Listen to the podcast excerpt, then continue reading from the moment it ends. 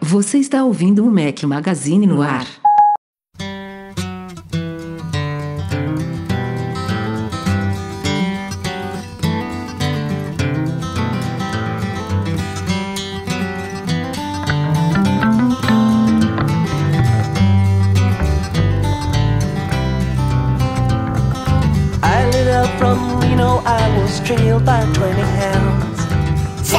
Mac Magazine, bem-vindos ao nosso podcast 516 ao som de Grateful Dead. Bom dia, boa tarde, boa noite, boa madrugada a todos. Fala aqui o seu host Rafael Fishman com o meu companheiro inseparável Eduardo Marques. Grande Rafael Fishman. Como foi essa semana aí de folia na sua terrinha? Foi animada? Foi mais ou menos? Foi. Teve festinha, teve, Teve bloquinho? de carnaval na, na escola. Não foi nem bloquinho, foi desfile de carnaval na escola Ó, da minha rapaz. filha. E é engraçado que toca muita música brasileira, né? É mesmo? Sempre. É, sempre. As marchinhas são todas daqui, né?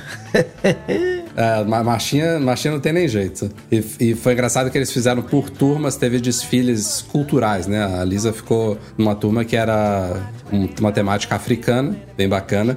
E numa turma, uma turminha de um ano antes, teve a turma das baianas. Aí. Eu falei, pô, podia ter caído a dela, né? Mas, Ia enfim. ser, né? A junção perfeita aí. É, espero que todos tenham curtido o carnaval aí, que esteja já se recuperando da ressaca, pra quem, pra quem pisou, pisou na jaca, mas vamos que vamos. O ano começou, né? Aliás, ontem foi o primeiro dia útil do ano, basicamente, né? Pra muita Foi. gente. Começou agora, e agora a contagem regressiva até o Natal, né?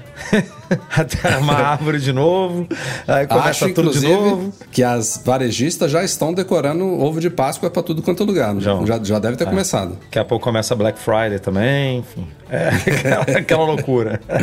Mas ó, eu prometi no podcast passado que ia inverter nesse daqui, porque vale a pena. Eu queria agradecer aos nossos patrões, mano. Agradecimento que eu sempre faço no fim, mas a galera que apoia o Mac Magazine lá no Patreon e no Catarse é muito importante pro nosso trabalho. E a gente agradece a todos que apoiam. É, mas a gente cita nominalmente aqui as nossas patronas Platinum, que é a FixTech, a melhor assistência técnica especializada em placa lógica de Macs. A Icaiu, que é a solução completa para consertar, proteger, comprar ou vender o seu produto Apple. E a Reitec Fibra, internet de qualidade, bem como os nossos patrões ouro, Alain Jabor, Alain Ribeiro Leitão, Arthur Duran, Bruno Santoro, Cadu Valcésia, Cristiano Melo Gamba, Daniel de Paula, Derson Lopes, Enio Feitosa, Fábio Gonçalves, Fernando Brum, Fernando Feg, José Carlos de Jesus, Luciano Flair, Marcos Ferreira, Pedro Colbatini, Rafael Dorceles, Rafael Mantovani, Romário Henrique, Sérgio Bergamini, Thiago Demiciano, Ulisses Aguiar Rocha e Wendel Bellarmino.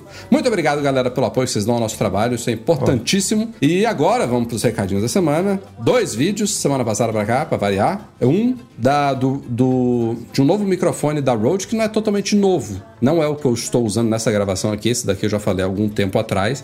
É a quinta geração do NT1. Eu usei no podcast passado, usei também no podcast 510. E esse, esse quinta geração do NT1 ele tem duas coisas muito bacanas. A entrada dele XLR é também USB-C, tem um conector USB-C dentro do conector XLR, que está sendo inclusive patenteado pela Rode. E a segunda coisa é que ele é um microfone que já faz gravação em 32 bits flutuante, o que permite que ele seja basicamente unclippable. Ele não estoura de jeito nenhum, eu mostro isso lá no vídeo. E também saiu um vídeo patrocinado da Mechanic sobre o teclado KT68 Pro. É um teclado mecânico que para um teclado mecânico é bastante silencioso. Nos próximos dias também vai ser um review completo dele escrito pelo Bruno Cardoso lá no site. E falando em review, Eduardo, já tô pegando um gancho de uma coisa para outra. Você. Também fez review de microfone da Rode, hein? Fiz. Esse que Desse você tá daqui- usando aí, Exatamente. Que é o? Eu- esse é o XDM100. XDM. XDM100 e também do XCM50. Foram dois, os dois primeiros produtos aí lançados pela Rode X, que é uma marca da Rode focada em streaming e games e não, a marca mais jovial, se é que a gente pode chamar assim, é, com um visual mais moderno, né, umas cores mais na moda aí e tal, que combina com aquelas cadeiras malucas, né, que a galera gosta. É, e tem esses dois dois produtos aí para inaugurar a, a, a, marca. Um microfone de, de mesa, que nem esse seu aí, que você está usando, com um tripézinho, que você. mais portátil para você levar para um lado e para o outro. Inclusive, eu falo um pouco da portabilidade dele lá no review, para quem tem interesse. E esse que eu estou usando agora, que é o microfone dinâmico, que é mais. Tem, mais, tem mais a ver com o nosso trabalho aqui, né, de gravação de podcast e tal. A gente está num ambiente que não é tratado acusticamente, tem barulho aqui de janela, de carro, de gente gritando, de cachorro latindo. Então, esse daqui, na teoria, ele elimina melhor né, o ruído externo, foca mais aqui. Também é cardioide, que a gente estava comentando aqui, né? É reto aqui, pega a voz reta. E ele se encaixa num bom arm desse aqui, que é mais fácil pra gente. Isso aqui para mim é uhum. Muito bom porque no meu setup não aqui... ocupa espaço na mesa, né? Ele fica voando Exatamente. na mesa. É bom. Antigamente eu meio que tirava e botava o microfone toda semana na mesa, né? Hoje em dia eu simplesmente dou um tapa aqui no, no braço aqui, ele vai para lá, já deixo ele espetado aqui no Mac mesmo, não tem problema nenhum, não ocupa nenhuma porta que eu fico usando. Depois puxo ele, gravo. É, então, para quem tem essa rotina de gravação que nem a gente tem aqui, semanal, diário, enfim, vale muito a pena dar uma olhada lá no review dos dois. E bora pra pauta da semana.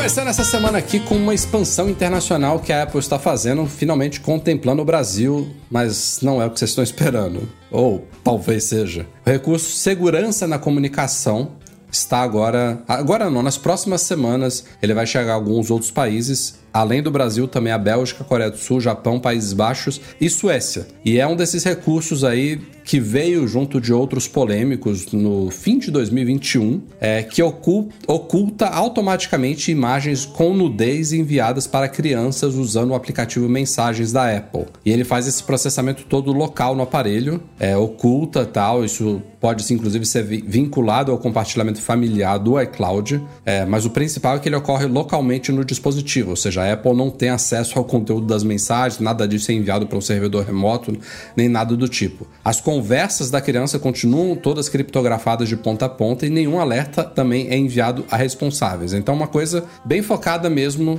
em proteger a criança de ver coisas que não devem. Então... E criança aqui, só te interrompendo, é abaixo de 13, né? Na, na, no... Se eu não me engano, é isso mesmo. Nas configurações da Apple, né? As contas de crianças, se eu não me engano, um Apple ID, é, um ID Apple de crianças, até onde eu sei, é abaixo de 13. Acima de 13 já é um ID Apple normal. E eu imagino que não passe por esse tipo de proteção aí que a Apple está lançando aqui agora. É, o, o, o, eu nunca vi isso funcionando na prática, mas ele basicamente desfoca o conteúdo, ele mostra alerta de segurança, né? Dá orientações para a criança. Eu nem sei se ela pode tocar e ver. Você sabe disso? É, cara, se é ele, muito difícil porque. Se ela pode. A Apple não. Vai passar, sabe? É, não é uma coisa que a Apple. Ah, não, tá assim, tá assim, tá assim, ó. Aqui no. A gente botou screenshots, eles, eles colocam, né, uma imagem oficial, e aí fica uma, um borrão com uma exclamação que você pode tocar para entender mais, só que tem a opção View Photo, ou seja, ver foto. Então, acredito que ele bloqueia, ele dá orientações para não ver e tal, mas é uma escolha da, da criança seguir em frente. Basicamente, que não, criança que... que não vai. Não, e é, uma, é um negócio que já tem, que a gente já acompanha em Twitter, Instagram, né? Esse, esse tipo de, de, de, proteção tem em todas essas redes, se eu não me engano. É, não só de nudez, mas com imagens mais violentas também, né? Que pode. vídeo. É, o, Google, o Google ah. Tem. Na busca do Google tem o chamado Safe Search, também oculta esse tipo de coisa. Agora, não é uma coisa muito. É, a própria Apple fala de um jeito muito superficial, né? As imagens de divulgação são sempre as mesmas, ela não dá uma demonstração é, de como o recurso funciona, o que, que o recurso. como que faz essa varredura, como que faz essa leitura para identificar uma possível imagem e tal. Então, só confiando mesmo e liberando agora aqui pra gente ver como é que esse sistema vai funcionar na prática. É, vale, vale só anotar aqui para concluir essa pauta que a Apple desistiu do, do recurso que seria o mais polêmico de todos, que foi anunciado originalmente junto dessa segurança da comunicação, que foi aquele escaneamento de fotos contendo nudez infantil no dispositivo da pessoa. Isso daí ela acabou é, desistindo, é aquela coisa de CSAM, né, de CSAM, é, porque ela ouviu especialistas e sabia que a, a forma como eles iam executar é, acabaria, por exemplo, punindo pessoas que pagariam pelos pecadores, basicamente, sabe? Invadindo privacidade de quem não deveria. Enfim, esse recurso foi abortado. É, esse daqui é bem menos ofensivo, ele usa provavelmente machine learning ali, deve ter uma forma de interpretar localmente pelo processamento local do aparelho mesmo e bloqueia bloqueia entre aspas, né? Borra ali, dá orientações, é a Apple fazendo a parte dela, mas é o que eu falei, pô, uma criança que vê um negócio desse borrado com a opção de liberar e ver, a curiosidade fala muito mais alto, né? Teria que ser uma criança muito, poxa, ó, borraram aqui, eu não posso ver isso, não vou ver, vou ignorar. Vou falar com os meus pais, né? É. é uma criança muito bem educada. Depois de um bom tempo, temos novidades aí, avanços sobre aquele grande projeto da Apple que a gente é praticamente certo que se se concretizar, é, e se a Apple for pioneira nisso, né? Que aparentemente ela está investindo muito para ser, é, que a gente não ouvia há um, há um, tempo atrás, que não vai chegar este ano ainda, mas que trouxe, o Mark Gurman da, da Bloomberg trouxe muitas informações atualizadas essa semana sobre um possível medidor de glicose não invasivo, né? Sem, sem furar a pele da pessoa no Apple Watch que é possivelmente depois que a Apple direcionou o Apple Watch à parte de saúde e fitness, né? Mas principalmente monitoramento de saúde, ela já desde a primeira geração a gente tem batimentos cardíacos, isso evoluiu para eletrocardiograma, detecção de fibrilação atrial, né? De batimentos é, irregulares, temos oxigenação do sangue hoje em dia. O Series 8 veio mais ou menos ali com uma medição de temperatura corpórea também, corporal, ou as duas coisas, não sei se tem diferença, corpóreo ou corporal. Uhum. Boa pergunta. É, mas esse, tá, aliás, tem duas coisas que a galera espera muito. Tem uma que não se fala muito, não sei porquê, que é pressão arterial, que eu acho que pode ser até que chegue antes dessa de medição de glicose. E a outra,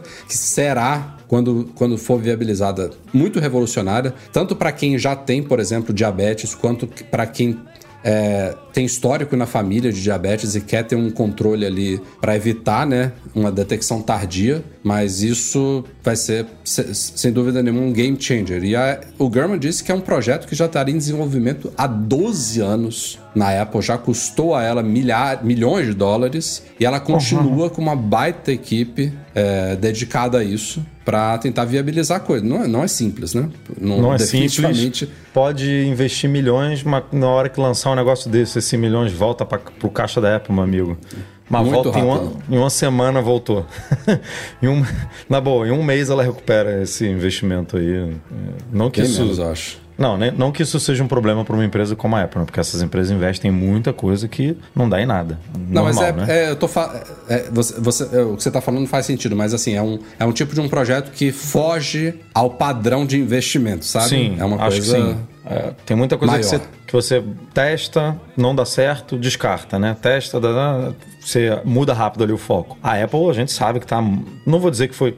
Quer dizer, vou dizer que é porque com essa informação de que esse projeto está dentro da Apple há 12 anos, isso, isso é isso antecede o Apple Watch, por exemplo. O Apple Watch foi lançado em 2014, como a gente sempre fala aqui, foi apresentado em 2014, mas chegou ao mercado em 2015, ou seja, tem é, oito anos, vai fazer oito anos, né? Então, uhum se está rolando há 12 anos, tem aí é, quatro anos de, de gap aí que já estavam investindo nessa tecnologia. Vale um lembrar, só como que não curiosidade, existia. essa questão de timings de desenvolvimento das coisas, o iPhone saiu em 2007, sendo que o projeto original da Apple era o iPad, que só saiu em 2010. Então eles começaram desenvolvendo o iPad anos antes né, do lançamento do iPhone. E aí mudaram no meio do caminho o, o, direcionamento da coisa para o iPhone, que saiu em 2007 e o iPad só foi sair três anos depois. Então, vocês imaginam, provavelmente eles estavam trabalhando isso pelo menos cinco anos antes do iPhone, né, em 2002, no mínimo isso. É, já estavam trabalhando nesse projeto de um iPad que evoluiu para o iPhone, que saiu em 2007. Então,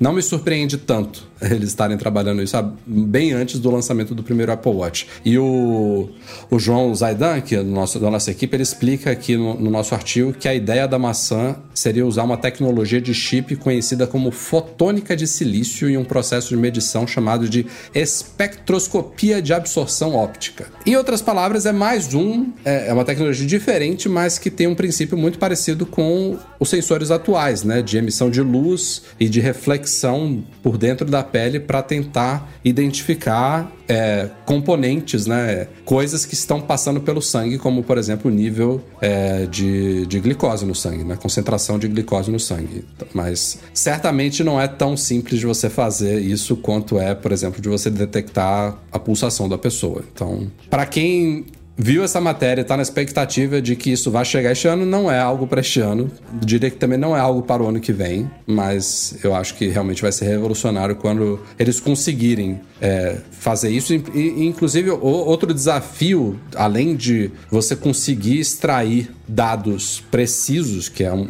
a base de qualquer um desses sensores, né? não adianta. Ah, seus batimentos estão entre 80 e 90. Não, não serve, eu preciso saber quanto estão meus batimentos. Glicose é a mesma coisa, tem que ser primeiro uma coisa confiável e precisa, mas também eles precisam conseguir miniaturizar a tecnologia para ficar dentro desse negocinho que está no nosso pulso. Então ele já tem protótipos enormes disso daí, sabe? Que eu não sei em que nível de precisão tá, mas são coisas que já, já existem em formatos bem grandes. E aí é por isso que algumas coisas levam tempo, né? De você aperfeiçoar, de você garantir ali, de fazer muitos testes é, envolvendo pessoas que, por exemplo, têm diabetes e pessoas que não têm, tudo isso de uma forma muito secreta, né? Poucas coisas vazam, como vazou essa semana aí. É, e depois conseguir miniaturizar e viabilizar também custos, é, consumo de bateria, não conflitar com outros recursos que já existem ali. É uma coisa de louco isso daí. Mas, Mas é, essa tecnologia que... em questão, sei lá, todo ano aparece alguma coisa, né?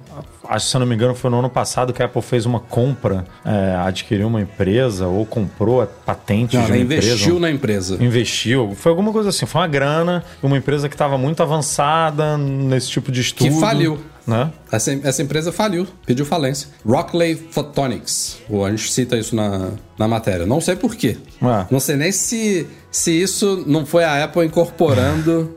A empresa está focada nisso. A Apple vira e fala: olha só, essa tecnologia é minha, não, ninguém vai pegar isso aqui, vem para cá, você não sabe qual é o acordo né, que, que faz, e aí a empresa perde o propósito. É, me soa muito como isso tudo foi incorporado para dentro da, da, empresa. E isso é o tipo de coisa que vai ser lançado. Não sei se pela Apple, ou como o Rafa falou, não sei se daqui a um ano, dois anos, três anos, quatro anos. Mas vai ser lançado. Alguém. Tem tanta gente investindo nesse negócio, a Apple de um lado, Samsung de outro, ou empresas de, de saúde mesmo, que não são do ramo de, né, de tecnologia, não são do ramo de, de dispositivos domésticos, nem nada, mas que vão. que estão investindo nisso. Então, vai rolar. É, é uma é uma corrida, literalmente. Quem lançar primeiro, meu amigo, vai, vai fazer muito barulho. E, e, a, e só pra gente fechar aqui, além desses desafios todos que a gente citou aqui, técnico, de precisão e tal, quando tiver tudo pronto, Eduardo, esse é o tipo de coisa que precisa passar por agências regulatórias, órgãos de saúde. Vai lançar nos Estados Unidos na boa, né? Porque a Apple já tem uma relação muito boa lá com a. Tem que passar F... lá pela FDA, FDA, que é a Food já... and Drug Administration. No Brasil é a Anvisa. Então... Aí, meu amigo, espera uns seis meses, ou oito meses, ou um ano para ser aprovado. Se bem que a Anvisa, a gente fica falando mal dessas coisas, mas a Anvisa, é, a gente já fez algumas matérias né, relacionadas a recursos que foram aprovados pela Anvisa no site e foram aprovados super rápido. Quem demorou para solicitar a aprovação foi a Apple, nos casos que a gente cobriu, né? É, não tem a ver com antigamente, que nem a Apple mandava para a Anatel e demorava, sim, não sei o quê. Sim. Não, a Anvisa era. A gente viu, acompanhou um caso, se eu não me engano, que foi aprovado em menos de 30 dias, sabe? E isso é bem rápido para um, uma uhum. burocracia uhum. que envolve um negócio desse, né? Pelo menos eu penso dessa forma. Então, né, depende da Apple. E a Apple, sendo um produto tão revolucionário como você falou, eu vejo. A gente sabe que a Apple é bem. Assim, ela não é uma empresa que se joga, né? Ela vai lançar uhum. nos Estados Unidos, aí vai esperar, vai ver como é que chega no mercado. Que aí, se der algum problema, ela tá controlando ali as coisas no mercado doméstico dela, no quintal dela, ela consegue resolver de uma forma melhor, né? Aí depois vai chegar em alguns países europeus, né? Aí vai para. Né? Depois vai para Austrália, Japão, então aí vai chegar no Brasil. Mas tem que chegar lá primeiro, né? A gente tem que torcer para lançar lá, porque quanto, quanto mais rápido chegar lá, mais rápido vai chegar para a gente também. Falando em Apple Watch, Eduardo Marques, e Estados Unidos, você estava agora falando aí de lançamento de medidor de glicose primeiro nos Estados Unidos, periga de o Apple Watch ser banido dos Estados Unidos. Quem diria, hein? Aliás, a gente já, a gente já cobriu essa possibilidade há muitos meses, né? A, a Apple tá brigando com uma empresa chamada AliveCore por patentes de ECG, de eletrocardiograma, que está presente no Apple Watch desde o Series 5, se não me falha a memória, ou 4, Series 4 ou 5, não, 5. ECG, ECG, ECG ou oxigenação que você É, falou? ECG, ECG. ECG Series, Series 4, se não me engano, né? Foi o que você tem um videozinho seu lá testando a queda, Que só chegou ao tudo. Brasil no Series, quando o Series 5 já tinha sido lançado. Eu lembro disso. Foi. Demorou muito para chegar ao Brasil o ECG. É, e a, a LiveCore tem patentes disso. A Apple tá brigando, tentaram negociação, não, não rolou. E alguns meses atrás houve aí uma, uma decisão preliminar da ITC, que é a International Trade Commission lá dos Estados Unidos, a fim de ficar ao lado da LiveCore e atender a, a, solicitação deles de banir as importações do relógio para. Importações porque a Apple é uma empresa americana, tal, o Apple Watch é de lá, mas ele vem da China, né? Então, os Estados Unidos importam pro- o produto para comercialização local, embora seja um produto de uma empresa americana. É, e aí, uma das expectativas aí, provavelmente, da, da Apple é que uma decisão dessa magnitude pode ser vetada pelo presidente, pelo Joe Biden. E nesses últimos dias, a própria LiveCore veio a público aí dizer que o Biden não se envolverá no caso. Ou seja, se realmente ficar comprovado que a Apple violou a propriedade intelectual da LiveCore, pode ser que esse banimento entre em vigor. O que está favorecendo a Apple agora é que essas patentes aí é, envolvidas no caso, elas já foram também consideradas inválidas por um conselho de apelação e julgamento de patentes. é, que vai ter que ainda julgar de novo esse caso. Enfim, as empresas ficam apelando, né? Uma é, ganha aqui, a outra apela, a outra ganha dali, a outra apela, até não ter mais recursos. E isso está em recurso por parte da LiveCore. Então, neste momento, a Apple está safa. Elas foram consideradas inválidas, então elas não podem ser usadas para banir o Apple Watch dos Estados Unidos. Mas isso vai ser julgado novamente, eu não sei quando isso está marcado, se, se já está marcado ou não. Mas se a coisa mudar, se ela retomar a validade, desse, digamos assim, dessas patentes, pode ser que a, que a Apple entre em apuros. Não vai, Vai. ser banido. Ah, vai Não vai ser gastar banido. uma grana aí pra entrar em acordo, né? É isso. Se a, se a LiveCore realmente conseguir tudo que ela briga, aí se a Apple não tiver mais como recorrer, como fazer nada, vai ter que sentar na mesinha de negociação e definir uma cifra ali. Mas é óbvio e evidente que o Apple Watch não vai parar de ser vendido nos Estados Unidos, né? Agora, esse caso ficou meio feio, né? Ah, pelos argumentos lá utilizados, da... a gente não sabe quem tá certo. É, o que a ITC julga é se a Apple usou né, a tecnologia patenteada pela Alicor, Alicor, né? O nome da empresa? A LiveCore. A LiveCore, é. O que a ITC analisa é isso. Se a Apple está usando alguma tecnologia patenteada, registrada, né? Que, que a LiveCore usa. Agora, é, ela não avalia se a Apple passou a perna na. Né? Se, se, a, se a LiveCore está mentindo. Isso ela não, não, não é um. A disputa não é essa. Mas os argumentos da LiveCore são bem. Assim, que eles sentaram com a Apple há muito tempo, conversaram, que a Apple pediu ajuda né, no desenvolvimento, é, que chegou inclusive a contratar alguns funcionários da empresa, é, que estava conversando para, estava caminhando para licenciar as patentes, né, para utilizar no Apple Watch, tudo, e aí de repente a Apple fechou a porta e é isso aí. Provavelmente resolveu o problema lá internamente de alguma forma. Achou que tinha se teria se livrado de uma, de uma possível acusação dessa aí, mas não rolou. O comentário né, do da- dos executivos da Livecore são bem duros, assim, no sentido de ah, isso é para Apple aprender que, né, que não é porque ela tem esse tamanho todo que ela pode fazer o que ela quer, que não é só uma disputa com a gente, é uma- um recado pro mercado. Tá certo, né? Né? É, Tá exatamente. É, Se foi isso mesmo Se- que se a Apple aconteceu, violou, tá bem certo, é. exatamente. Mas é Até uma, porque a Apple assim, é a primeira também a defender as patentes dela, né? Então. é uma acusação bem, bem séria do modus operandi, assim como a Apple faz, sabe? E não é a primeira. Então, é curioso isso. Agora, tem uma curiosidade que a gente colocou lá no, no artigo. Em 2013, o até então presidente Barack Obama ele vetou uma decisão da ETC que poderia causar um banimento nas importações de iPhones e iPads por supostamente infringir, infringir patentes da Samsung na época. A Apple estava brigando naquela época com a Samsung e o o Aí, meu Obama. amigo, é disputa de Estados Unidos contra a Coreia. Aí Aí é, o presidente se mete, né? É, eu acho que a Livecore é uma empresa americana também, É, né? aí o presidente fala: opa, deixa eu tirar aqui o meu time de campo, porque em briga, É. briga doméstica eu não me meto, não. Ela, é de, ela é de Mountain View, olha Tá só. vendo? É diferente de um, Nossa, né? Duas empresas. Do Google ali. Dois gigantes ali do setor de tecnologia, uma literalmente quando a Apple processava, processou a Samsung de copiar, né, as patentes de design dela e tal, cara, era uma briga, era uma briga, era uma guerra Aliás, fria. ali. graças a Deus que graças a Deus que esse assunto morreu, viu? Porque o que a gente fez de artigo sobre essa briga cansou. O artigo, o último artigo, eu lembro até hoje, é, que saiu a decisão, eu acho que a gente atualizou umas sete vezes também. Tipo, foi um artigo que foi, papai, saiu isso, saiu aquilo. Foi meio que esses artigos que a morte do Jobs, por exemplo, acho que foi atualizado 11 vezes, sabe? Que a gente foi publicando declarações de empresas e de executivos Sim. e tal. São, são artigos que não acabam, né? Que, que a gente verdade. fica dois, três dias ali trabalhando ainda em cima dele. Eduardo Marques, a gente está acompanhando Eu? já desde desde que Elon Musk assumiu o comando do Twitter, as polêmicas, né? De três em três dias tem uma. E o Twitter Você tá Blue, sendo, que né? não Três em três dias, você tá sendo um cara legal com o Elon Musk. O Twitter Blue que não foi uma criação dele, é, mas ele tá investindo muito, né? Ele quer, quer fazer o Twitter Blue, o sistema de assinatura lá, o serviço de assinatura do Twitter, vingar. E uma das grandes polêmicas envolvendo o Twitter Blue foi que o Musk atrelou o selo de verificação, né? O checkmarkzinho azul do Twitter, a ele. Quem tem o selo, como eu, como você, é, vai perder esse selo nos próximos meses aí, a menos que se torne assinante do Twitter Blue. Então isso gerou uma baita polêmica, até porque no caso do Twitter as pessoas tinham isso antes. O Musk afirma que é, havia uma grande corrupção na distribuição desses selos, que por isso que agora ele mudou o modus operandi desse negócio, mas uma grande polêmica, separando aqui os outros benefícios inclusos no Twitter Blue, é, teve muita gente criticando o fato de você ter que pagar para ter o selinho de verificado. Eis que, poucas semanas depois, Mark Zuckerberg veio essa semana também aí a público anunciar o chamado Meta Verified, que é um serviço de assinatura para o Facebook e para o Instagram,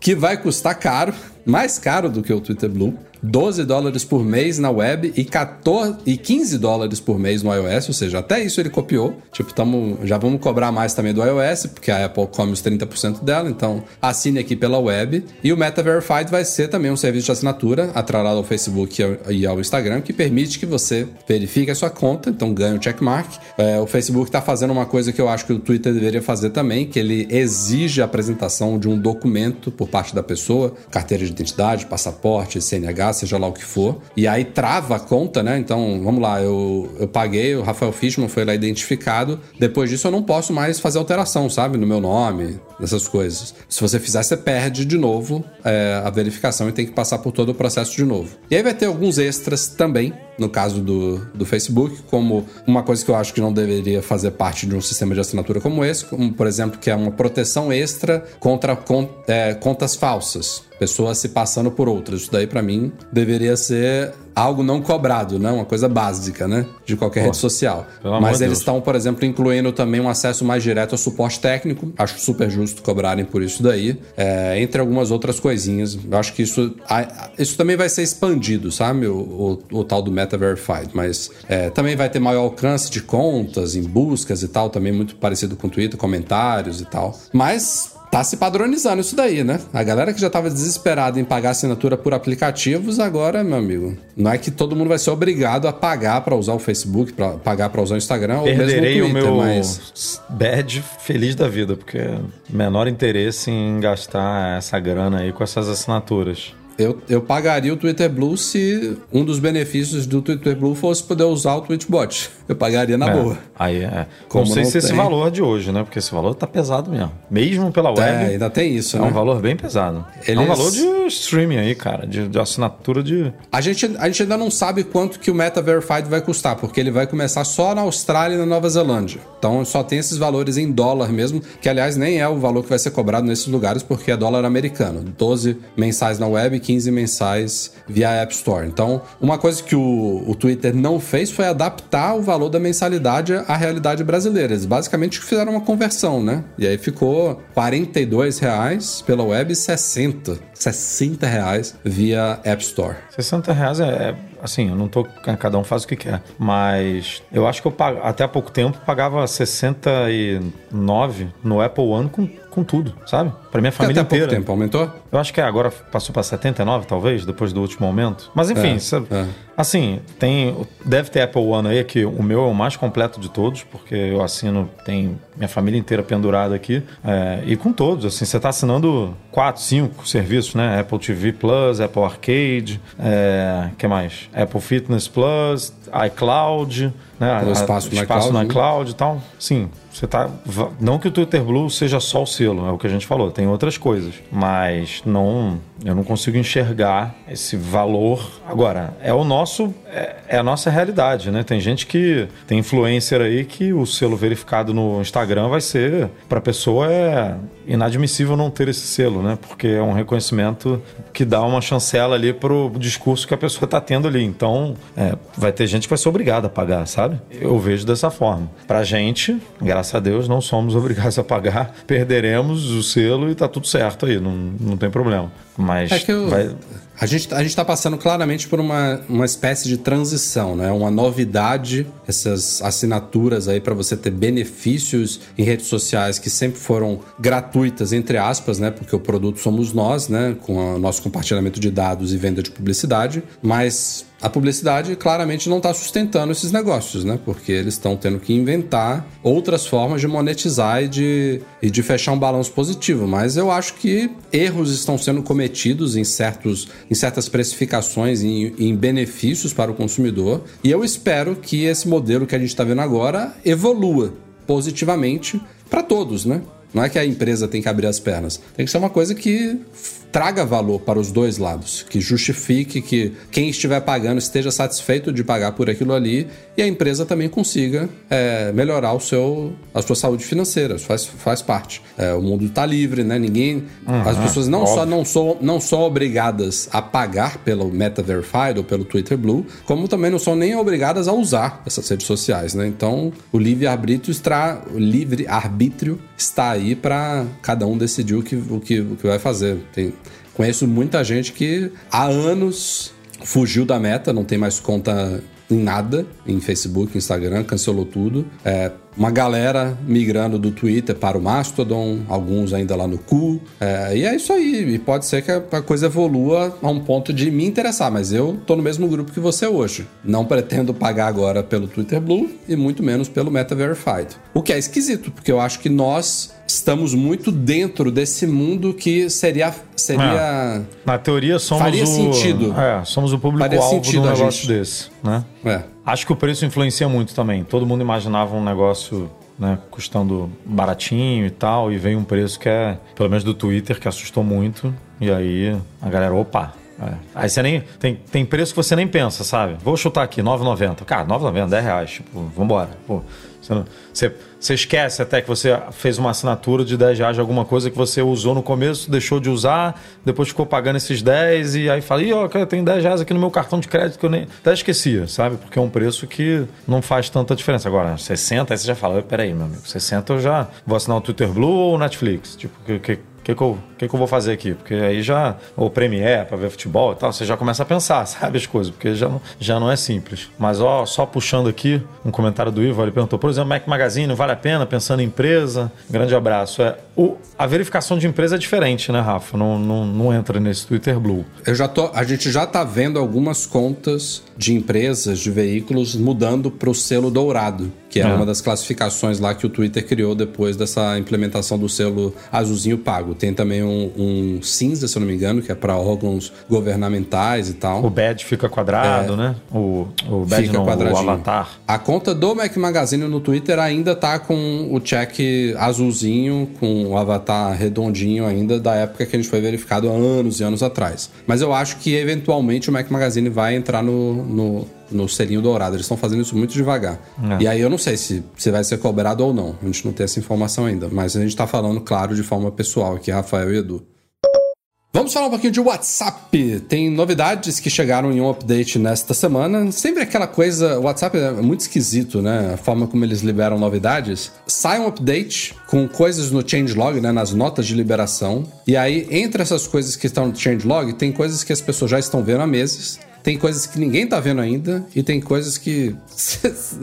que, sei lá, vão ser liberadas a partir do dia que ele sai, sabe? É uma coisa muito doida. Não, não é porque está lá no changelog que já está disponível para todo mundo e também não é porque é uma novidade. Então, nessa semana saiu aí uma nova versão dele com uma, uma novidade muito boa, que é PIP em chamadas de vídeo. Então, quando você estiver fazendo uma videoconferência pelo WhatsApp, se você já tiver acesso a essa novidade, você vai poder arrastar ali para cima ou usar o botão de início e a telinha da pessoa fica ainda flutuando ali no canto. Você pode reposicionar e tal. PIP, então, para videochamadas. É, também tem outras novidadezinhas menores aí, como a possibilidade de você usar esses avatares nativos do WhatsApp, que é muito parecido com o emoji da Apple. Você agora não só pode criar, já tinha liberado isso antes, mas também já definir eles como sua imagem de perfil no WhatsApp também. Entre outras coisinhas menores, isso é um update que já foi liberado, é que essas coisas teoricamente vão chegar a todo mundo nas próximas semanas. Mas tem uma outra coisa que está em teste ainda, é, disponível para pouquíssimas pessoas, que é, para mim, muito aguardada. É uma coisa que eu acho péssimo no WhatsApp, não sei porque demorou tanto, mas é um novo botãozinho que você vai ter na hora que você for enviar fotos, imagens, para você habilitar uma versão HD de boa qualidade das imagens enviadas pelo WhatsApp. E claro que não é sem um porém, né? Porque no Telegram, só falando aqui, né? Tem, temos que falar, né, do Telegram. É, há muito tempo Bom, que você pode enviar imagens. É, tem, que- tem que ter. É uma referência, né? No Telegram, quando você envia imagens, elas são comprimidas. Bem menos do que o WhatsApp, mas são comprimidas. São reduzidas e comprimidas e vão super rápido, beleza. Só que você também tem a possibilidade de enviar arquivos originais no Telegram. Você pode pegar a, a foto que você tirou do seu iPhone original e enviar pelo Telegram. A pessoa vai receber ela exatamente como foi tirada, sem compressão nenhuma. No WhatsApp, essa novidade vai chegar perto disso, mas não exatamente assim, porque eles ainda vão comprimir, mas bem menos do que fazem hoje, né? Eu não, eu não sei exatamente sobre a resolução da imagem, mas eles falam que a qualidade vai ficar ali na casa dos 90%. HD, né? HD não quer dizer nada, né? HD. Não tem referência o que é mandar imagem em HD, né? Tipo, porque a alta definição. é, a partir de que tamanho de pixels ou de é alta definição, né? É, enfim, é difícil você. Bom, vai, vai ser isso, alta eles tinham que dar a definição opção, com- tipo- comparado com o que eles tinham até agora. É, eles tinham que vai, ser, dar vai ser um HD. três opções, né? Muito comprimido, é, como você alta definição e o arquivo bruto, né? É, que era o seria uma, uma que nem e-mail, quando você vai enviar e-mail, né? Você vai anexar um negócio. É, da, É, você bota pequena, média, grande Pequena, ou, média, grande, ou original. original. né? E aí você, se você vai encher o teu ainda mais, ainda mais o WhatsApp, né? Que passa pelos servidores dele, beleza, não sei o quê, mas é a, a- o, o armazenamento é, na, é, na- é no teu iPhone, é na tua conta. É diferente de um Telegram que você tá enchendo o servidor dos caras lá, né? Sem pagar ainda por cima. É, o WhatsApp não, você ocupa o espaço do, do seu dispositivo e aí depois você faz uma limpa e tal, apaga, e aí quando apaga, não vejo motivo pro WhatsApp ter um- uma foto dessa armazenada no servidor dela para sempre, sabe? Depois de tantos meses, sei lá quanto, eles, eles devem apagar esse negócio. Então poderia É, facilmente. vai- não, é só, não é só espaço, né? Banda também, né? Transferência de dados. E a escala deles é gigantesca, mas vai melhorar. Só não vai ser exatamente o que a gente imaginava. E tem outra coisa relacionada também. Quem já enviou aí em grupo de família foto de viagem, foto de filho, não sei o quê, sabe que há um limite há muito tempo, acho que desde sempre, de 30 itens por vez. Aí você tem que enviar 30, depois você envia mais 30 e tal. Que é uma limitação que só chateia a pessoa, né? Porque se a pessoa quer enviar 100 imagens, ela vai fazer aquilo algumas vezes, né? Vai enviar 30, 30, 30, 10. Só chateia. Eles vão aumentar agora. Também estão testando aí o envio de até 100, 100 imagens por vez. Ainda, provavelmente, em alguns casos, a pessoa vai ter que fazer em dois, três lotes, mas eu acho que vai satisfazer as necessidades de grande parte das pessoas, né? Já melhora, é. É, melhora, melhora. Mas eu tô. E de novo, es- esses são testes ainda, né? São coisas que algumas chegam rápido, se concretizam rápido, outras demoram, outras são canceladas e voltam tempos depois, mas eu acho que esses daí devem rolar mais cedo ou mais tarde. Esse do HD, O WhatsApp é muito confuso, cara. Eu tenho beta do WhatsApp, eu testo no, no Test Flight e até pra mim não aparece, sabe? No teste. Tipo, não é só que eles demoram pra liberar e quando liberam tem gente que tem, tem gente que não tem. No próprio beta tem gente que tem, tem gente que não tem, sabe? É uma confusão. Saiu, a gente publicou também essa semana que saiu no beta o, um campo uma opção de busca né, nos ajustes e continuam trabalhando, testando a opção de editar mensagem, que é o que mais me interessa no WhatsApp, que eu acho um porre. Esse negócio de apagar e ficar aquela mensagem apagou para todos e tal. E eu testo. Eu falei, pô, beleza, né? Vou, vou atualizar aqui o WhatsApp para testar esse negócio para valer. Aí o campo de busca apareceu, mas a opção de editar não.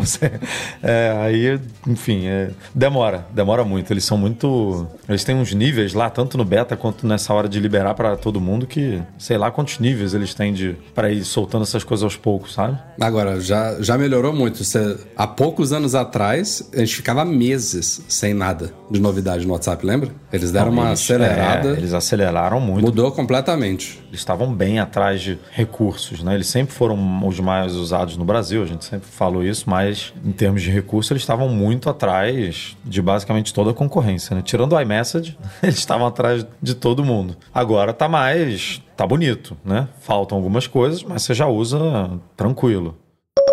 Saíram nesta semana aí três novas cores dos fones Beats Fit Pro, é, que era até pouco. Ah, eu vou explicar aqui. Eram meus fones favoritos até pouco tempo atrás, mas eu não é que eu abandonei eles. Eles agora ficam na cabeceira da minha cama, eu uso antes de dormir muitas vezes ali, mas no dia a dia, na academia, por exemplo, eu tô usando os AirPods Pro de segunda geração graças àquelas wings. Eu fiz um vídeo lá no canal dessas wings, agora tá, com- tô conseguindo usar na boa aqui na minha orelha sem cair de jeito nenhum. Mas eu amo o Beats Fit Pro. E eles foram atualizados essa semana com três novas cores: Coral Pink, que é um rosa, Volt Yellow, que é um amarelo, e Tidal Blue, que é azul. É, e é uma coisa curiosa isso que a Beats faz, né? A Beats, para quem não se lembra, é uma subsidiária da Apple. Então, é basicamente a mesma coisa de falar que a Apple faz. Mas é uma coisa que a Apple faz muito na linha Beats, né? Até porque fone, fone de ouvido não é uma coisa que você atualiza anualmente. Não tem porquê. Não tem necessidade nenhuma. E a Apple não faz isso com AirPods, que dirá com fones da Beats. Inclusive, eu acho que a linha Beats, como um todo, precisa de algumas atualizações. Tem alguns ali que já tem muito tempo no mercado. Mas eles comumente fazem isso. Pegam um produto que já tem bastante tempo de lançado e lançam novas cores, que é uma coisa que a Apple também faz entre produtos delas. Provavelmente daqui para abril a gente deve ver uma nova cor de iPhone chegando aí, é uma meio que tradição, né? No meio de, de um ciclo de iPhone ela lançou uma cor nova. No ano passado acho que foram os verdes, né? Os iPhones verdes Foi. Que chegaram no ano passado, tanto da linha normal quanto da linha Pro. Vamos ver qual que vai ser este ano, se a Apple mantiver a tradição. Mas no caso de Beats, às vezes eles pegam produtos já estão há anos no mercado e, tra- e trazem novas cores. Não acho, não é muito o caso do Beats Fit Pro. É um produto que chegou ao mercado no fim de 2021, começo de 2022. Ele, ele ainda é relativamente novo tá ok. Mas eles fazem muito isso, né? O produto é exatamente o mesmo, o preço é exatamente o mesmo, mas temos agora três novas opções de cores que nem substituíram as anteriores. As anteriores continuam disponíveis também, mas tem essas novas aí. O Volt Yellow eu achei super bonitinho. É, aliás, esse nome me lembra muito Nike, né? Tem, É. tem uma cor tradicional da Nike que usa essa, essa nomenclatura Volt. E, e eles usaram também no azul Tidal, Tidal Blue. Coincidentemente, né, tem o, o serviço Tidal. É outro que eu também não ouço há um tempão falar. Não sei como é que tá o Tidal. É, Depois que a Apple implementou lossless, né, no, no Apple Music, os caras devem ter perdido muita Não, é de- Aliás, o, o Spotify prometeu Hi-Fi há muito tempo e até hoje não concretizou, hein, cara. Loucura isso. Mas que tô devagando pra caramba já, né? A pergunta era qual mesmo? Não, não tem, não tem pergunta não. É só. Os preços continuam mesmo. Aliás, o preço do Brasil do Beats Fit Pro tá bizarro. Ele custa 200 dólares nos Estados Unidos, então é uma opção mais em conta do que os AirPods Pro, 60, que custam. 60 ou 50? O- os AirPods estão 250 ou 260? Acho que é Ou 200 um outro. Acho que é 249, né? Eu acho que é. Mas os AirPods Pro toda hora ficam em promoção e chegam perto desse da Beats. Só que o da Beats também fica em promoção e fica mais barato. Então ele é uma opção mais em conta. É, eu, eu paguei 200 no meu, logo depois do lançamento. É, isso é bem- mu- muito comum. Ah, fiquei... Agora, não, dois não na mil- Apple, né? Porque a Apple não faz nenhum tipo de É, promoção. na Apple não. Eu comprei na Amazon, inclusive a gente divulga. Vira e mexe, quando tá 200 a gente divulga lá no MM Ofertas, que a gente tem um canal americano. E eu comprei na Amazon, mandei entregar lá na Zip for Me, deixei lá. Quando viajei de férias, peguei. E preço, pô, preço, preço bom, 200. Ainda é caro, né? Mas é um, é um preço É. legal. E 2.150? O que, que você acha no Brasil? Não, Beats Fit aí, Pro. Aí, Esse é, Aí- é, aí é- não dá. um fa- é um fator de multiplicação maior do que 10, cara. Esse. É. 200 nos Estados Unidos chega a 2.150 no Brasil, é brabo. bem brabo. Não vale isso não, não vale. Não vale 2.150. 200 dólares, se pegar uma promoçãozinha, 180, 170, tá lindo. Ótimo fone. Ah, eu tenho um review completo lá no site, usei ele diariamente por meses. minha única. Não, não, não que seja a única, mas a minha principal crítica em relação ao Beats Fit Pro é que o estojo não tem recarga sem fio, não tem TI. Tem que conectar o cabinho USB-C ali atrás. De resto, ótimo fone. Os AirPods Pro são superiores em qualidade, não muito, mas são. E o modo ambiente e transparência lá do, dos AirPods também é muito melhor do que Ah, o do Beats Fit os Pro. AirPods, mas cara, vou te falar. é um, é um baita produto, hein? Difícil pegar um fone pequenininho assim, que encaixa bem no ouvido e com uma qualidade. Você só percebe porque a gente fica sempre usando AirPods, né? No, no caso você testou mais, mas por exemplo, eu tinha os AirPods de os AirPods comuns, né? Aí depois migrei para os AirPods Pro de primeira geração e depois para os AirPods Pro de segunda geração. Então você fica sempre ali, sabe? Óbvio que vai melhorando. Mas você já pegou um produto bom e foi melhorando. Aí de vez em quando você pega um para review assim, de outra marca, e aí você, aí você bota, você compara, você bota uma vez e você fala, cara, isso aqui é. Aí que você entende, porque você tá sempre ali com a régua lá em cima, você não repara que a régua tá lá em cima, sabe? Aí você Aham. bota um que a régua puxa para baixo. Eu comentei com você que eu tô testando um que vai sair review e tudo, e isso obviamente vai constar no review, que teve uma vez que eu tava usando pedalando, tive que ir pro, ah, pro dentista longe aqui de casa de bicicleta e tal, e aí botei, ajustei ele para fazer aqui nos AirPods, né? Você toca ali, troca do modo ambiente pro pro cancelamento ativo de ruído. E eu não conseguia perceber a diferença, cara, entre um e outro.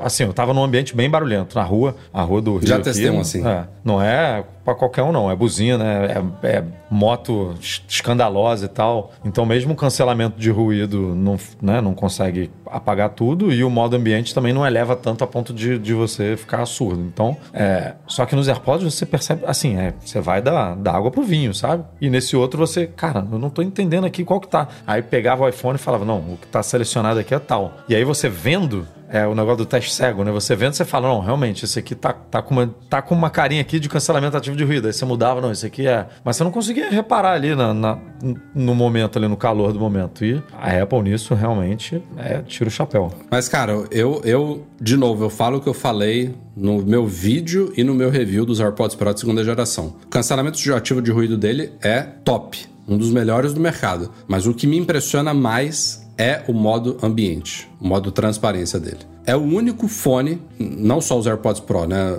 Eu digo a linha AirPods. O Max, quando eu testei, eu senti isso também. É um fone que você, com o modo ambiente ligado, você não precisa tirar ele da orelha. Inclusive, os AirPods Pro eu acho que eu ouço melhor quando eu tô com o modo ambiente ligado do que sem os AirPods na minha orelha. Qualquer outro fone que eu já testei, inclusive o Beats, inclusive de outras marcas, Anker, eu já testei é, BW, Bowes Wilkins, já testei Sennheiser. Eles têm bons modos ambientes, mas não chegam ao chulé dos AirPods. E tem alguns que, tipo assim, eu boto no modo ambiente, começo a conversar com a pessoa e falo, não, eu prefiro tirar ele aqui porque tá meio abafado, não, não tá... Isso vindo- porque a gente não, não, liga não é o- natural. Aquela opção da acessibilidade lá que dá o Conversation Boost lá. Já aquele... testei isso daí. É. Isso daí até incomoda, cara. Porque pa- parece realmente que você tá com um aparelho au- auditivo, né? Esse daí é meio esquisito. Não consegui usar por muito tempo, não. Mas é, É, não não é, pra muito você, bom. né? Tá. Sim, claro. Não, claro. é pro, no- não é pra gente, é pra quem realmente tem problema de audição e tal. Sem E dúvida. aí o negócio fica mais incrível do que já é. Eu, cara, a gente entrou nesse assunto, aí já fico. A única, minha única reclamação era não poder controlar o volume. Eles mataram esse problema magicamente nessa segunda geração. Uso bem, viu? Mas a gente tava, re- tava levantando uma discussão hoje, ou ontem, eu nem lembro agora, de um ponto que poderia melhorar, né? Que, que você levantou aí. Foi hoje. Porra, foi hoje. Agora Eduardo. Ah, mas Não, o que eu, tava, a cabeça o que eu aqui- falei com o Edu foi que eu uso muito os AirPods na academia, né? E eventualmente eu, eu entro na academia, entro no meu mundo lá, ligo o cancelamento de ruído, boto música pra tocar no talo e fico lá no meu mundo. Fica eventualmente. Boto música pra tocar no talo, uma hora, uma hora e meia por dia disso aí, daqui a três meses vai faltar alguns surdo. alertas, alguns alertas de volume muito alto diminua, mas eventualmente outros humanos presentes na academia tentam estabelecer contato comigo, né? Aquele momento aí- ruim, né? De viver em sociedade.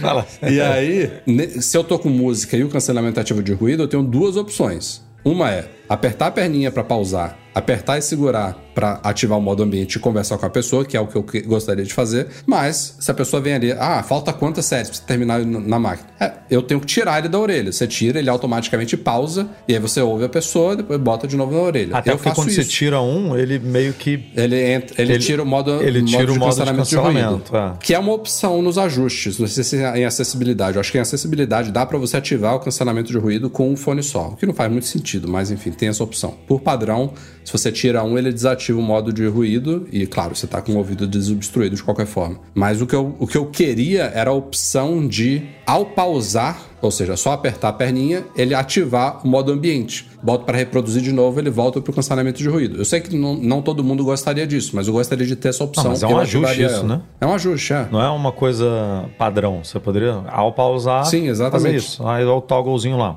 E aí fica, ficava bonito mesmo. Eduardo Marques, estávamos falando aqui de cor de Beats Fit Pro e em off aqui, respondendo também um superchat aqui sobre a possível ado- adoção de titânio nos iPhones Pro deste ano, mas a última pauta tem tudo a ver sobre isso. Surgiu hoje informações de uma fonte do 9to5 Mac sobre uma possível nova cor nos modelos Pro dos iPhones 15, aí o modelo Pro e o, e o Pro Max, né, que a gente já meio que sabe que não vai ser chamado mais de Ultra, que seria um tom mais escuro de vermelho quase um vinho, que é uma cor que a gente, no modelo Pro, nunca vimos. Gostei. Você gostou? É, é, o- é o Mengão, né? Ficou é o mengão pra caceta. Acho que vai ser o primeiro iPhone que eu vou comprar, se sair, obviamente. Que vai fugir aí do meu padrão é, cinza espacial barra grafite, barra Eu não preto, sei, barra... cara, se- é- se essa tonalidade se enquadraria na campanha Product Red. Eu acho que eles poderiam, né, abrir uma exceção de uma tonalidade diferente, porque os vermelhos do Product Red são mais... Mas eu não vejo a Apple, sei lá, 10% do produto que mais vende. Assim, seria uma, uma ação incrível da Apple. Porque hoje, como a gente sabe, o iPhone, os iPhones Pro são os que mais vendem, né? Sim. Então, assim, a Apple fazer uma cor que provavelmente vai ficar linda, porque todas as cores né, que ela faz, assim, como flagship, ficam. A gente, por exemplo, você não comprou roxo, nem eu, mas é inegável. Você chega lá na loja, você vê o roxo, você fala, cara, essa cor ficou bonita, ficou legal. Azul, o azul do ano passado, o azul do ano retrasado, o verde. Do... Cê- São cores bonitas, sabe? Por mais que você não compre como Mas eu. o Sierra eu não gostei não, cara. Ah, eu achei bonito. Não, não achei a mais Achava o bonito. azul pacífico, o azul pacífico era muito mais bonito do que o azul Sierra. E o verde, o verde bem à noite também era muito bonito. É, e assim, 10%, que eu acho que é isso que a Apple repassa, né? É uma não, grana. não é 10% não. Não é não? Eu não lembro. Não, tô- não é isso tudo, não. Então tô. Bom, é, uma, é, uma- é um percentual aí bom, porque a Apple já doou muita grana, né? Pra... Não sei nem se há esse número, mas não é 10% É, eu não, não. sei, isso é não sei se é. Eu realmente falei aqui sem, sem lembrar. Mas é o produto mais relevante da Apple, né, que é o iPhone, no, na, na linha que mais vende. Então, eu acho que até hoje a gente não teve um Product Thread no Pro por isso, sabe? Seria incrível. Agora, também foge um pouco, né, do, da tonalidade que a Apple vem usando desde os iPods lá, porque o Product Thread começou com o iPod, lá atrás, né? Quando a Apple ainda fazia parceria com a Nike, daquele negocinho que você botava no tênis e tal, eu lembro. Eu, eu tive um iPodzinho vermelho. Mas eu achei assim, visualmente, achei que, pô, vai, vai arrebentar se ela lançar um negócio desse. Acho que vai ser, de novo, uma cor muito procurada, sabe? Tem sido assim, né? Você não. Você falou do azul aí, Sierra, mas eu acho que desde o Pacífico, essa, essa cor especial é a primeira cor a ferrar, assim, os estoques, sabe? É a cor mais ah, difícil. isso aí é porque o povo gosta de novidade, né?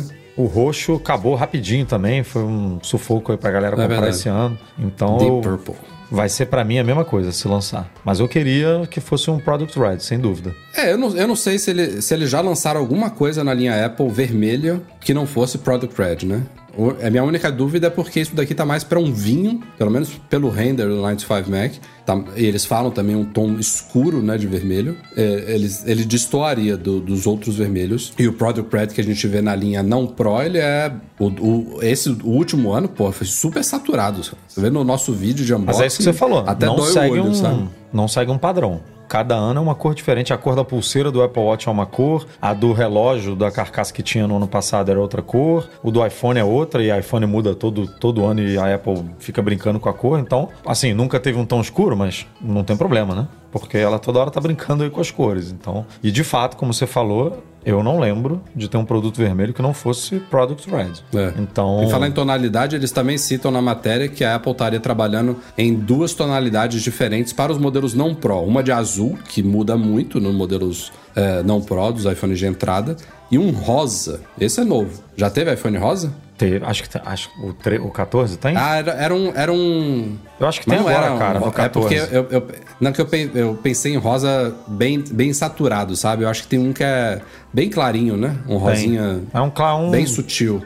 pastelzão, assim, né? Bem. Ah, deixa eu ver aqui, ó. É porque esse que eles colocaram é, o- é o que eu chamo de rosa choque, sabe? Seria um rosa. É purple, o, que, o do 14, mas eu acho que era do 13, então, que tinha rosa. É, eu lembro, eu lembro, eu É, lembro de um rosinha. Só que era um 13. rosinha bem desaturado. Esse de agora, pela tonalidade que eles demonstraram aqui, é que ele chegou, sabe? Era quase Cheguei, uma areia, cheguei. Uhum. assim, um bege, o rosa do iPhone 13, sabe? Não era um rosa, Lembro, tipo... lembro. Um rosão, assim, tipo, é rosa, esse aqui é rosa, rosa mesmo, sabe? Tudo tá dando a entender que vai ser isso, né? E você acha que esse vermelho seria a cor diferente do ano, né? Tipo, é, é porque, de novo, a gente falou aqui em off de titânio, né? Que é um material que tem um acabamento mais complicado do que o aço inoxidável e a aplicação de cores também é, é diferente, né? Então, a Apple até pode manter os três padrão, né? Que é o cinza espacial ou preto espacial, a Apple muda esses... Ou Toda midnight, né? O grafite, é, o dourado, que também é padrão na linha, e o prateado. Prateado, beleza.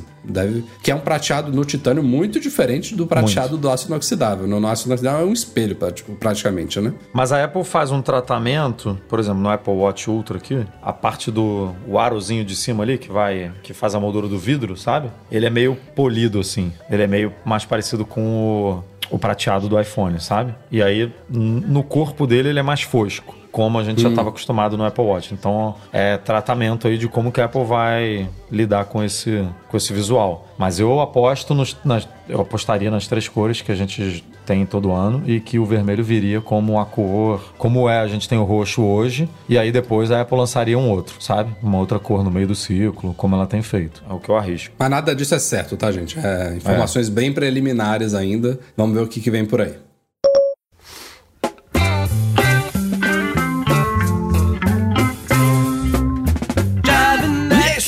Senhores. Este foi o Mac Magazine no ar 516. Eduardo Marques já agradecendo os nossos patrões lá no começo. Então, um abraço e até semana que vem. Valeu, um abraço, até semana que vem. Agradecemos os patrões lá no começo, mas fica aqui o nosso abraço de sempre pro Edu, nosso companheiro aí, que faz a mágica do podcast pra quem não nome escuta aqui ao completo, vivo. né? Edu, Edu já Eduardo é de Garcia. casa. É, o Edu é de casa, o Não. Xará, Xará é de casa. E quem não acompanha aqui ao vivo, essa bagunça, a- quem escuta a versão editada, bonitinha, com trilha sonora, não sabe dos barulhos que acontece aqui, né? Das invasões, da abertura de porta, de, de janela e tudo. Então, valeu, Edu, pelo trabalho de sempre aí. Obrigado. E vocês aí que estão também ouvindo, que não participaram do, do ao vivo aqui, não deixaram seu like no YouTube, vocês podem passar lá no na iTunes Store, que na verdade no Apple Podcast, né, hoje em dia. Ué, no iTunes, o Sound- Rafael tá velho mesmo, galera.